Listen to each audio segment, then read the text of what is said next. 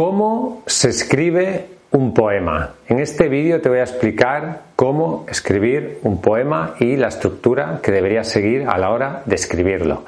Mi nombre es Roberto Augusto, bienvenidos a mi canal, el canal líder para escritores independientes en español, el canal de editorial letra minúscula.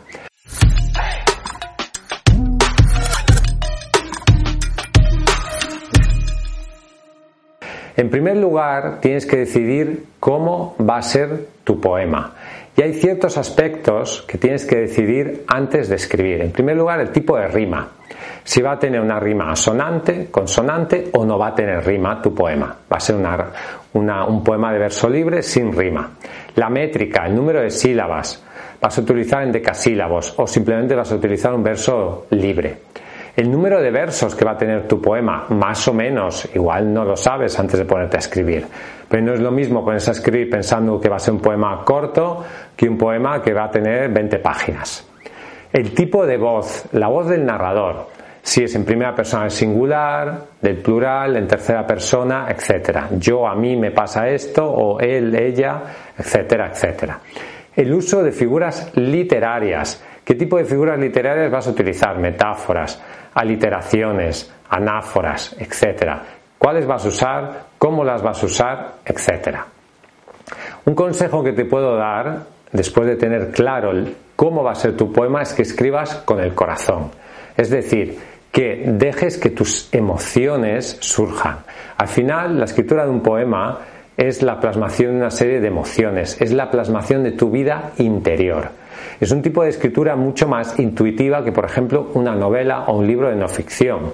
Tú para escribir un libro de no ficción necesitas una gran preparación previa, lo mismo que para hacer una novela. Sin embargo, la escritura de la poesía es mucho más espontánea y directa y necesita un menor grado de preparación.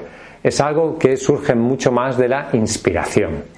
Ten claro lo que quieres transmitir, sobre todo la emoción principal del poema. En este poema quiero transmitir la belleza de este paisaje, quiero transmitir el desamor, quiero transmitir el amor por una persona, etc. Necesitas tener claro el sentimiento o la emoción o la imagen que tú quieres transmitir en ese poema. Necesitas un hilo conductor, o sea, un hilo conductor del poema saber eh, a qué te vas a, en lo que te vas a centrar. Corregir tu texto también es muy importante, pero eso luego viene después del proceso de escritura. Luego necesitas seleccionar un tema. Cuando tú vas a hacer un libro de poesía, necesitas un hilo conductor. Por ejemplo, este libro de poesía trata del desamor. Este libro trata sobre la naturaleza. Puede ser un lugar, puede ser un libro sobre una persona, puede ser sobre una emoción. Es un libro sobre la melancolía, por ejemplo. Luego necesitas también un título. El título del poema te ayuda mucho a fijar tu mente en lo que vas a escribir. Es bueno tener un título antes de ponerte a escribir. Luego tienes que pensar también en la longitud, si va a ser un poema corto o va a ser un poema largo. Y en las estrofas. Hay poemas de 20 páginas que son de una sola estrofa. Y hay otros poemas que pues tienen muchas estrofas. Eso también dependerá de lo que tú desees. Trabaja muy bien el primer verso. El primer verso engancha al lector. Luego también es muy importante no solo el contenido, sino el ritmo. ¿Qué ritmo tiene ese poema? ¿Es pausado? ¿Es rápido? Etcétera. Y luego es muy importante que una vez hayas terminado de escribir tu poema, lo corrijas. Cada poema, en los poemas, cada palabra cuenta.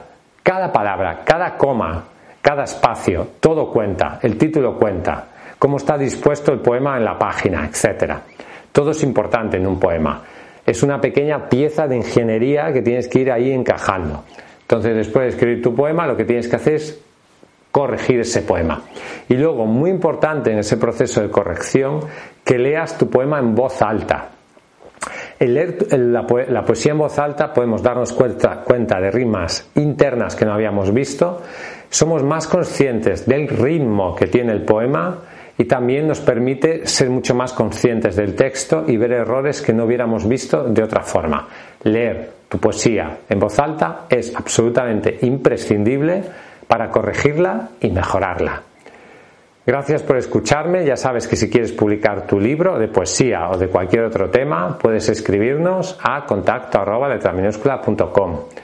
visita nuestra página web letraminúscula.com, suscríbete al canal aquí abajo, suscríbete para que te lleguen las notificaciones cada vez que subamos un nuevo vídeo. Suscríbete a nuestra lista de correo, también el enlace está en la descripción de este vídeo. Hasta un próximo episodio y vive tu sueño de ser escritor.